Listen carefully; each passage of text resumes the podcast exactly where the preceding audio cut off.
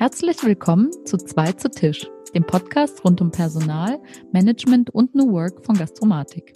Danke, dass ihr dabei seid. Ich bin Valeria Schwarz und bei Gastromatik für Kommunikation, Content und Branding verantwortlich. Vielleicht wundert ihr euch heute nicht Luisa Höpfner, sondern mich zu hören. Das kommt daher, dass wir von Gastromatik gerne ein neues Format ausprobieren wollen. Gastromatik-Teammitglieder sprechen hier zukünftig mit Menschen aus der Hotellerie und Gastronomie und zwar zu Themen, für die sie brennen und bei denen sie eine gewisse Expertise mitbringen. In dieser Folge bitte ich dafür den Hotelier Markus Fränkle zu Tisch. Er ist Geschäftsleiter des Designhotels Der Blaue Reiter in Karlsruhe, der als echter Vorzeigebetrieb gilt, wenn es um das Binden von Mitarbeitenden geht. Mit ihm spreche ich heute darüber, wie Corona das Thema Mitarbeitermotivation verändert hat und was er in Krisenzeiten über sich und sein Team lernt. Ja, Markus, vielen lieben Dank, dass du dir Zeit für uns genommen hast. Ich freue mich sehr, dass wir dich für ein Interview gewinnen konnten. Und am besten stellst du dich direkt selbst mal vor. Ich glaube, mich und auch alle, die zuhören, würde interessieren, wie bist du zur Hotellerie gekommen und was macht euer Haus, den Blauen Reiter, aus? Also erstmal vielen Dank für die Einladung. Freut mich sehr, dass ich heute dabei sein darf. Ähm, wir sind ein äh, Vier-Sterne Superior House in Karlsruhe-Durlach ähm, sind seit 2001 äh, auf dem Markt. Also meine Eltern haben das Hotel 2001 neu gebaut und hatten damals 39 Zimmer und eine Tagungskapazität von äh, 70 Personen maximal. Das haben wir die letzten Jahre äh, kontinuierlich ausgebaut und äh, sind jetzt mittlerweile bei 88 Zimmer und einer Kapazität von äh, bis zu 300 Personen äh, im Tagungsbereich. Wir ähm, sind ein Designhotel ähm, und haben auch schon mehrfach, äh, mehrfach Auszeichnungen bekommen. Unter anderem sind wir Top-Tagungshotel, äh, mehrmals auf Platz eins. Dann sind wir Mitglied bei den Fair Job Hotels und äh, haben bei der exzellenten Ausbildung, das ist äh, von der DEKRA eine äh, unabhängige Auszeichnung äh, mit der vollen Punktzahl mit 100 Punkten bestanden was das Thema Ausbildung angeht. Also wir haben uns in den letzten Jahren kontinuierlich erweitert, aber nicht nur im, im physischen Bereich, im Hotel, sondern natürlich auch, äh, was Mitarbeiterbehandlung angeht. Und Mitarbeiterförderung haben wir die letzten Jahre auch sehr viel gearbeitet. Sehr schön. Da bist du jetzt schon auf einige Themen zu sprechen gekommen, die unmittelbar verzahnt sind mit dem Thema Arbeitgebermarke, wie man das Thema Mitarbeiterbindung und Motivation entwickelt. Und genau das ist ja auch heute, worüber wir sprechen wollen. Da würde mich zunächst interessieren, wie hat sich denn jetzt durch Corona eure eigentliche Erfolgsgeschichte verändert? Was ähm, hat sich da in den letzten Wochen und Monaten konkret getan? Ja, wie gesagt, äh, ich bin Hotelier aus Leidenschaft. Ähm, habe auch verschiedene Stationen in, in anderen Hotels äh, schon gemacht. Ich kenne den, die, das Hotelfach von, von der Pike auf. Äh, unser Hotel lief die ganze Zeit hervorragend. Wir haben eine wahnsinnige Erfolgsgeschichte auch geschrieben. Und wie gesagt, ich kann Vergleiche ziehen, weil ich auch in anderen Betrieben gearbeitet habe. Die ganze Hotellerie eigentlich im, im Gesamten war die letzten Jahre ja im Aufwind und äh, wir haben uns so langsam auch zu dem entwickelt, wo wir eigentlich hingehören. Und äh, Corona hat innerhalb von Wochen, kann man sagen, alles zunichte gemacht, äh, was wir uns die letzten Jahre aufgebaut haben. Das muss man auch ganz klar sagen. Ähm, die ganze Aufbauarbeit äh, ist leider dahin. Nichtsdestotrotz habt ihr ja was Mitarbeiterzufriedenheit angeht, immer noch tolle Konzepte. Mich würde einerseits ähm, interessieren, was ihr vor Corona gemacht habt. Also wenn du da mal mhm. tiefer darauf eingehen könntest, ähm, was waren so die Strategien, die ihr bislang verfolgt habt? Und dann können wir darüber sprechen, wie sieht das jetzt aus? Was kann man davon fortführen? Und ähm, was sind neue Strategien, die durch die Situation gekommen sind?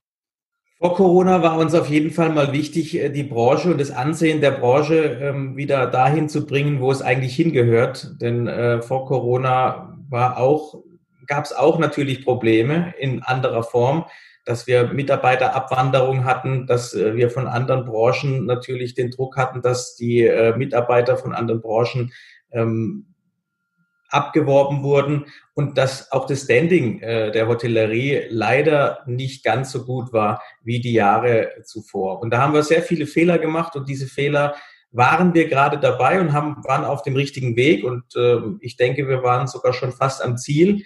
diese ähm, Mitarbeiterbehandlung, Förderung und die Attraktivität, die die Branche auch hat, wieder dahin zu bringen, wo es eigentlich hingehört. Und ähm, da hat Corona uns, uns natürlich einen Strich durch die Rechnung gemacht. Äh, nichtsdestotrotz, äh, wir werden die ganzen Programme, die wir haben, äh, auch nach Corona natürlich wieder eins zu eins äh, so weitermachen. Viele Dinge gehen momentan nicht, auch finanziell nicht, aber auch weil man es nicht machen kann wegen den Einschränkungen.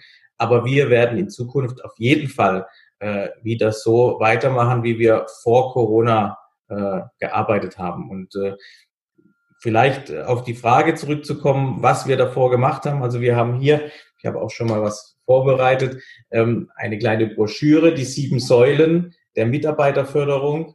Und ähm, wir wollen nicht nur reden, sondern wir wollen auch machen. Und aus dem Grund haben wir unsere Leitsätze auch auf, in dieser Broschüre, in diesem Flyer ähm, geschrieben und äh, fixiert. Und diese sieben Säulen, die setzen sich zusammen aus Gesundheit, Sicherheit, Wissen, Freizeit, Soziales, Finanzen und Extras.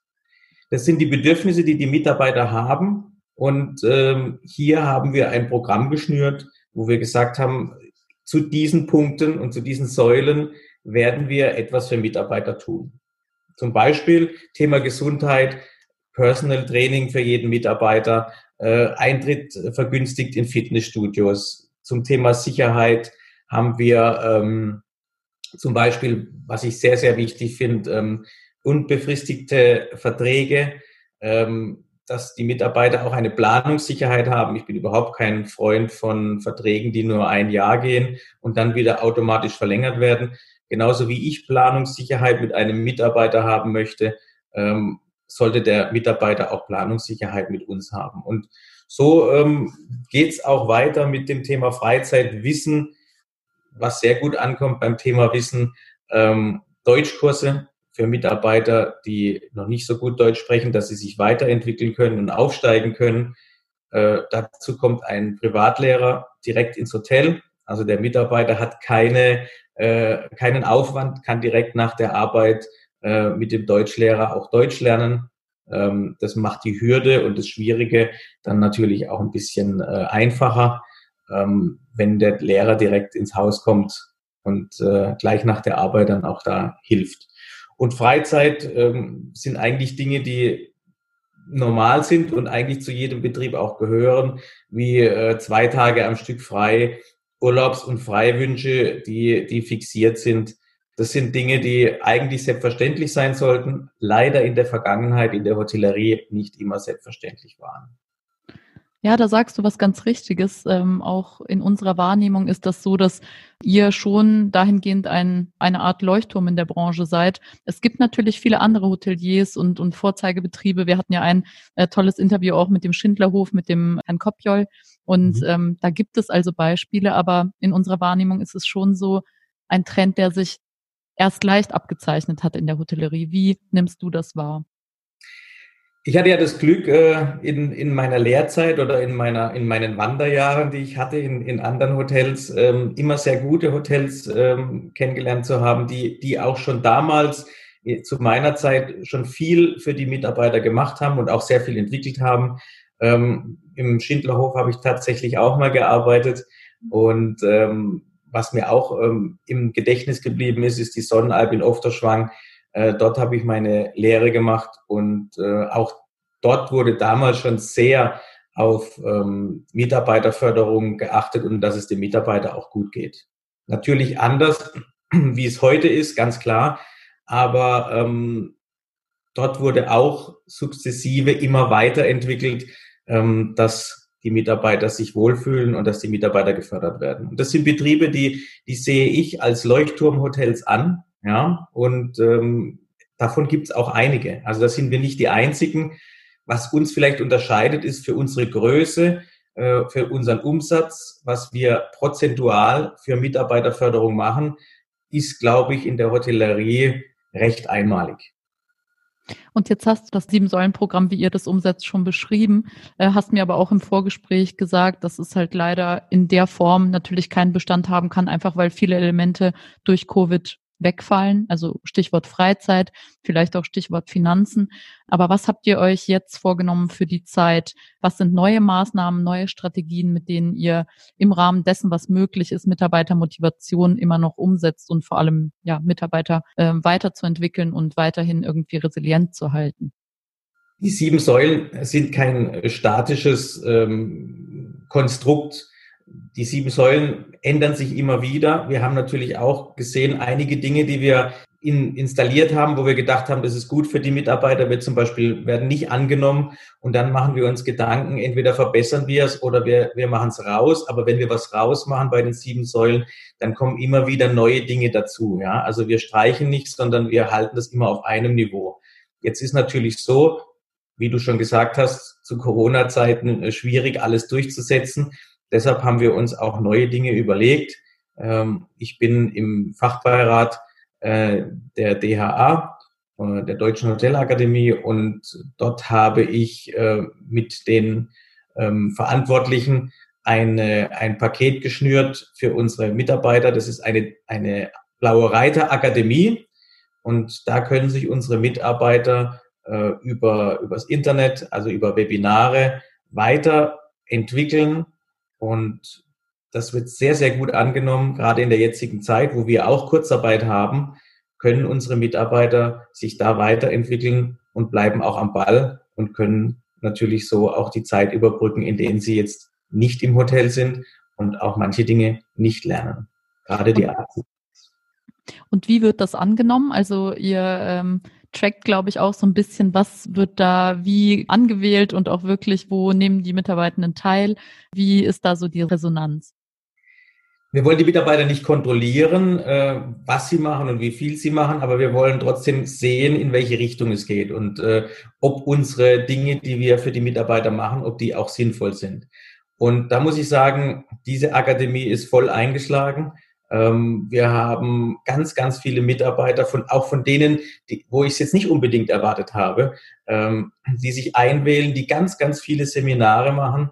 Und da gibt's für mich natürlich auch neue Erkenntnisse, weil ich natürlich auch sehen kann, ein Mitarbeiter der Rezeption zum Beispiel interessiert sich sehr für Wein, macht fünf, sechs äh, Schulungen, die mit, mit Wein zu tun haben den werde ich natürlich dann auch ansprechen und fragen, ob man ihn in irgendeiner Form unterstützen kann. Vielleicht will er den Sommelier machen, vielleicht will er bei uns an Veranstaltungen äh, Weinservice machen und nicht an der Rezeption stehen in der Zeit.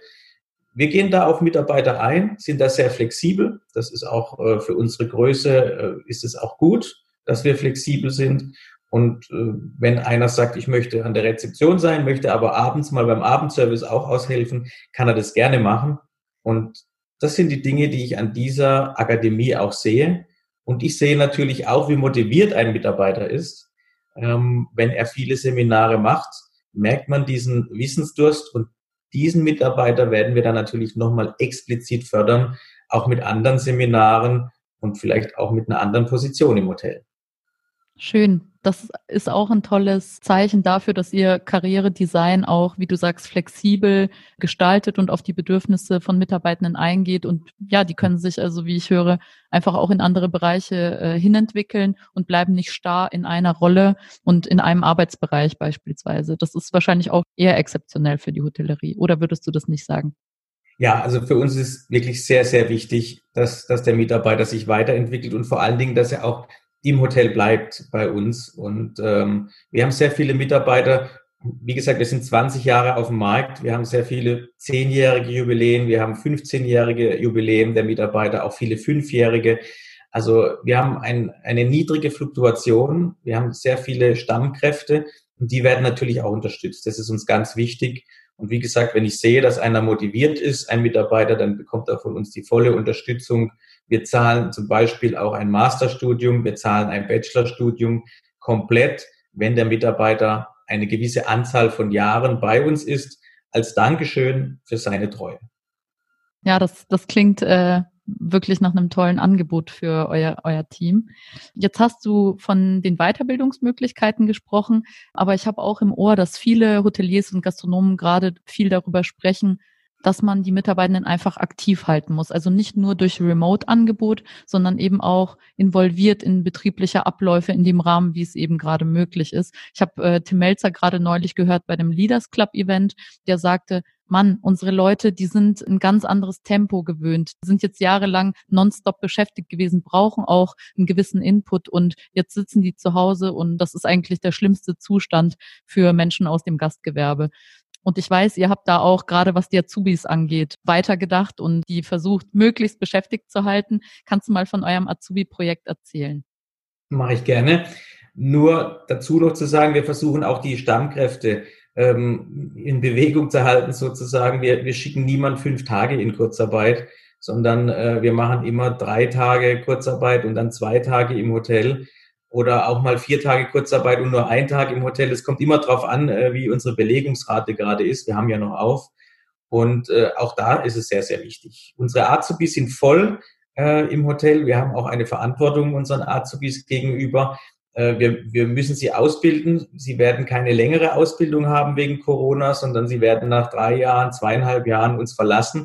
Und da müssen sie trotzdem was können. Und ich weiß, es gibt viele Kollegen oder viele Hotels, die die Azubis mit anderen Aufgaben betrauen. Aber für uns ist es sehr, sehr wichtig, dass sie die Regelmäßigkeit haben und dass sie ähm, auf jeden Fall auch im Geschehen sind.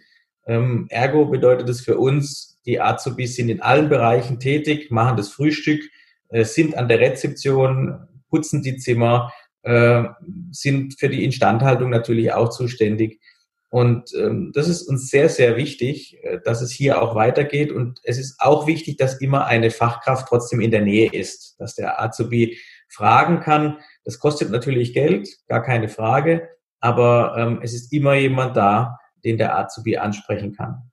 Und beim, beim ersten Lockdown äh, war ich ja äh, voll dabei, ähm, habe dann mit den Azubis Frühstück gemacht, habe an der Rezeption geholfen und äh, war dann Ansprechpartner.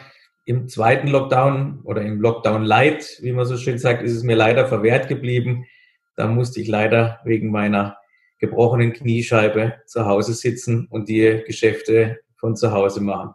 Deshalb auch der Hintergrund, der etwas äh, von meinem Büro ja nicht ganz so schön ist wie im Hotel. Ja, an der Stelle nochmal echt gute Besserung, schnelle Besserung. Ich glaube, du würdest super gerne, sobald wie möglich wieder ja, vor Ort sein. Definitiv. Ja, ähm, du sprachst gerade davon, dass immer jemand da sein muss. Äh, also der Betreuungsschlüssel ist da schon ein äh, wesentlicher Bestandteil. Einerseits haben die Azubis eben viel mehr Verantwortung, wie ich verstehe, ähm, aber eben auch weniger Coaching. Kannst du dazu noch ein bisschen erzählen? Ja, also man kann es ja nicht anders machen im Moment in der jetzigen mhm. Zeit. Ähm, aber es ist der beste Weg, den wir da gehen. Aber es ist natürlich schade, dass das Coaching fehlt. Und es ist für die Person, das habe ich am eigenen Leib im ersten Lockdown erlebt, das erleben jetzt meine Stellvertreter, die jetzt die Arbeit für mich machen, äh, im, im Lockdown Light, äh, am eigenen Leib. Es ist schwierig, die Anzahl sieben bis acht Azubis, die täglich im Hotel sind, für ein oder zwei Führungskräfte, die alle in, in den Griff zu bekommen, die ganzen Fragen zu beantworten und natürlich auch das Coaching, das man auch braucht und, und die, die, die Anweisungen, die auch viele Azubis brauchen, um die zu machen. Das ist ein sehr, sehr großer Nachteil. Der Vorteil ist, ähm, die Azubis lernen relativ schnell Selbstständigkeit und die Chance, die sie jetzt haben durch Corona, ist noch nie so groß gewesen wie, wie im Moment. Also wenn ich jetzt Azubi wäre, würde ich die Chance ergreifen und auch wirklich das in die Hand nehmen und, und mehr Verantwortung übernehmen, weil, wie gesagt, so groß war die Chance noch nie, so viel in kurzer Zeit zu lernen. Und was sind so deine ähm, neuen Erkenntnisse in Bezug auf die Auszubildenden, die du vielleicht auch in die, ich sag mal, Post-Corona-Phase mitnimmst? Die, die Erkenntnisse für mich persönlich äh, dass ich da natürlich auch ein bisschen, muss man auch ganz ehrlich sagen, eingerostet bin, was Erklären und, und äh, Tempo angeht. Ich bin mein Tempo im Büro gewöhnt. Ich kann mein Tempo selber äh, gestalten. Wenn man Azubis einlernt, und da habe ich sehr großen Respekt auch von meinen Teammitgliedern, die, die täglich auch ähm, einlernen und, und die Azubis führen, weil das ist kein leichter Job. Das ist für mich so eine Erkenntnis geworden. Aber ähm, auch die Azubis ähm, haben mich überrascht, ähm, wie gut sie auch die Situation jetzt meistern und auf welchem guten Stand sie auch sind. Ja, das muss man auch sagen. Gerade an der Rezeption und, und im Frühstücksbereich, aber auch auf Etage äh, haben die wirklich eine, eine ganz tolle Arbeit geleistet. Und ich kann natürlich jetzt auch besser sehen, wo die Stärken und die Schwächen der Azubi sind. Und dadurch sprechen wir in, in unserer Führungsetage, wo wir die Mitarbeiter, die Azubis in Zukunft einsetzen. Und da gab es super tolle Erkenntnisse und man hat mehr Zeit, man kann mehr auf den Azubi eingehen, auf seine Bedürfnisse, auf seine Wünsche und da sind ganz tolle Dinge dabei rausgekommen. Das hat unmittelbaren ähm, Einfluss offensichtlich auch auf dein Führungsverhalten. Also wie hat sich so dein ganz persönliches Arbeiten durch diese Zeit verändert und würdest du sagen, dass auch dein Führungsbegriff sich vielleicht ein bisschen gewandelt hat dadurch? Ja, ich, ich war mit mehr an der Basis, ja, und äh, das war auch sehr interessant. Das werde ich auch nach der äh, Krise beibehalten. Es ist schwierig gewesen, vor Corona Zeit zu finden. Und das werde ich mir auch äh, in Zukunft auf die Fahne schreiben. Manchmal einen Gang rausnehmen, nicht immer gleich alles äh, sofort umsetzen, auch mal drüber nachdenken, ob das überhaupt so sinnvoll ist und ob es überhaupt sich lohnt mehr auf die Mitarbeiter eingehen, noch mehr auf die Mitarbeiter eingehen, obwohl wir das wirklich schon sehr viel machen. Aber ich glaube, äh, Gespräche und, und, und Richtungsweisung ist wichtig, gerade für die jungen Leute, aber auch für die Festangestellten. Und ähm, ja, da habe ich schon einige Dinge ähm, für mich rausgezogen, die ich besser machen will, die meine Führungskräfte, mein Team besser machen sollte. Und wir werden anders führen und anders arbeiten während Corona, aber auch nach Corona. Mhm. Jetzt ist es ja so, dass man im Gastgewerbe natürlicherweise jetzt gerade einfach, wenn es um Kostenminimierung geht, an der Ressource Mensch ansetzen muss. Gleichzeitig fürchtet aber die Branche auch ein massenhaftes Abwandern. Das zeigt sich jetzt zum Teil auch schon in ersten Studien mit Befragungen von ja, Arbeitnehmenden aus dem Gastgewerbe, dass sie sich tendenziell auch in andere Branchen bewegen, weil das Gastgewerbe schon sehr gebeutelt ist. Das hast du eingangs auch gesagt. Und ähm, ich habe jetzt auch Billy Wagner im Ohr, der ähm, vom Nobel Hart und Schmutzig, der ja. in einem Interview neulich sagte, es gibt keinen Fachkräftemangel, es gibt einen Mangel an guten Arbeitgebenden. Und das fand ich ganz interessant, weil wenn das vorher konstatiert wurde, das wird wahrscheinlich nach Corona oder während Corona noch mehr der Fall sein, weil man einfach nicht so viel Zeit hat, sich oder Ressourcen hat, sich mit den Bedürfnissen der Mitarbeitenden auseinanderzusetzen. So ist vielfach die Meinung. Wie würdest du dich da positionieren? Wie ist die Perspektive der Branche und was sollte man in dem Kontext angehen als Arbeitgeber? Ja, wir müssen aufpassen, dass wir jetzt nicht in, in einen, einen Sparzwang kommen. Wir müssen sparen, das ist gar keine Frage. Auch wir im Blauen Reiter, wir haben auch Federn gelassen, muss man ganz klar sagen. Ähm, wir konnten viele Dinge auffangen. Wir bekommen auch Kredite von der Bank. Wir bekommen Staatshilfen. Trotz allem müssen wir als Familie ähm, für manche Dinge trotzdem gerade stehen finanziell. Ähm, wir müssen aber aufpassen, wo wir sparen. Und in der Hotellerie gibt es ein Riesenproblem. Ich kann fast nur an der Ressource Mensch sparen. Äh, der Einkauf kostet fast immer gleich. Die Stellschrauben sind, sind sehr gering, um da Einsparungen zu machen. Äh, die laufenden Kosten, Strom, Wasser und so weiter kann man auch durch äh, geschicktes Verhandeln kürzen, aber auch nicht in dieser Form. Wo kürzt der Hotelier? Natürlich äh, in den Gehältern oder in den Mitarbeitern. Und da warne ich ganz, ganz äh, stark davor, dass wir das äh, jetzt in Zukunft machen, einfach Mitarbeiter reduzieren oder einfach wieder weniger bezahlen, dass wir wieder in die Steinzeit zurückverfallen, wo wir früher waren.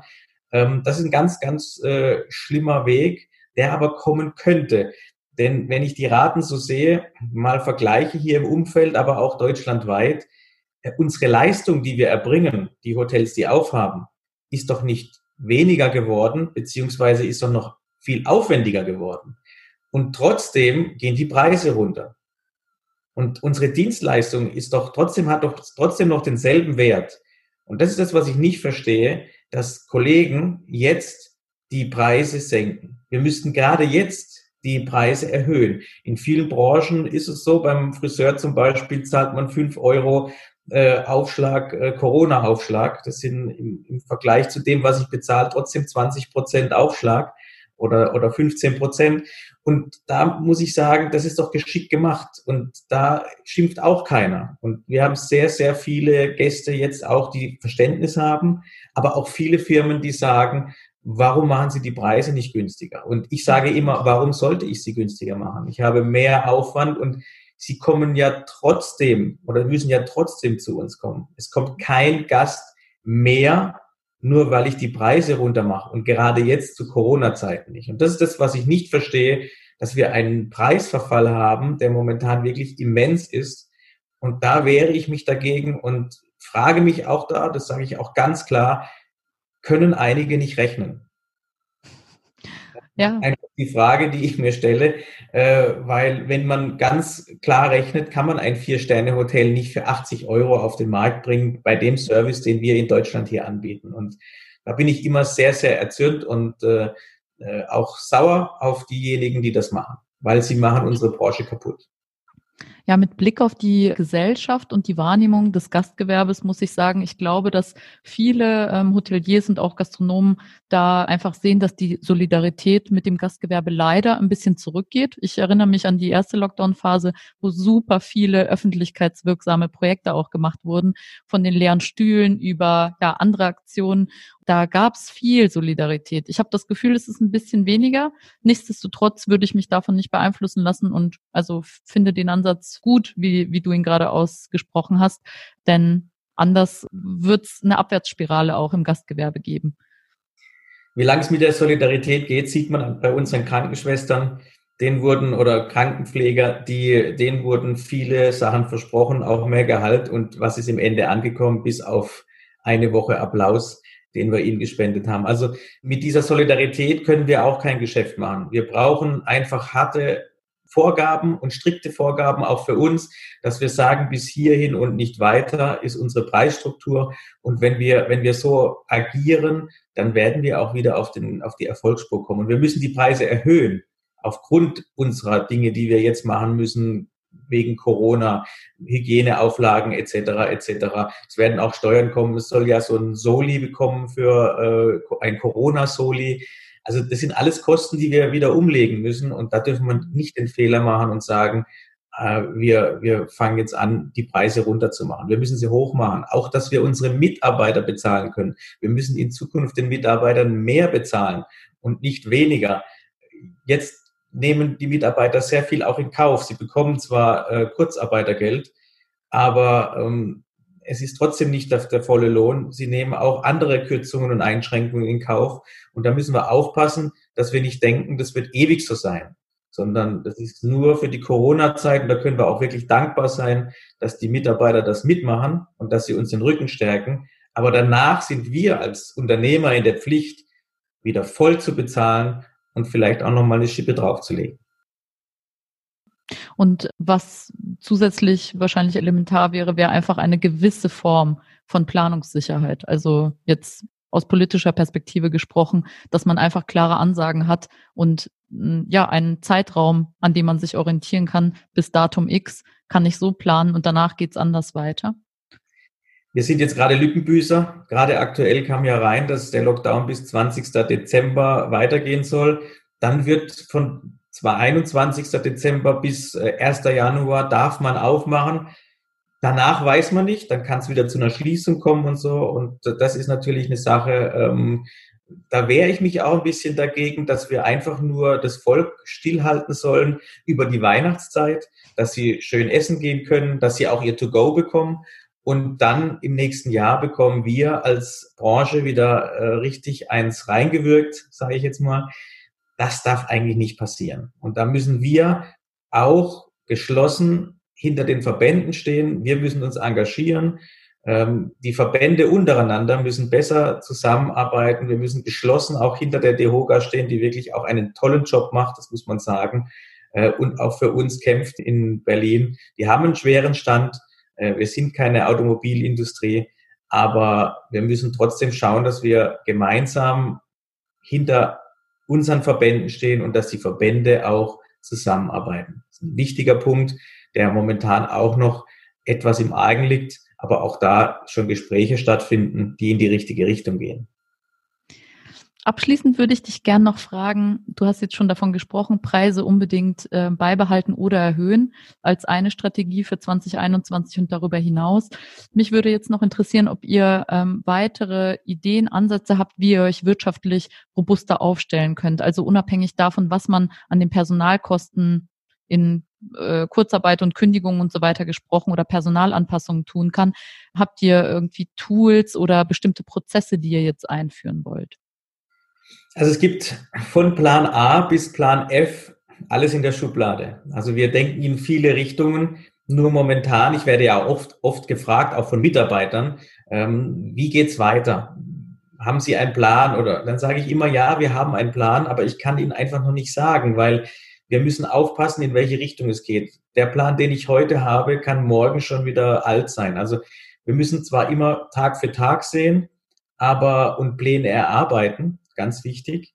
Aber der richtige Plan, der uns aus der Krise führt, den kann ich jetzt noch nicht genau sagen. Es gibt ein paar Pläne, wie gesagt, in der Schublade. Aber wie wir da rauskommen, das hängt natürlich auch ganz davon ab, wann diese Pandemie zumindest in Teilen mal für beendet erklärt wird.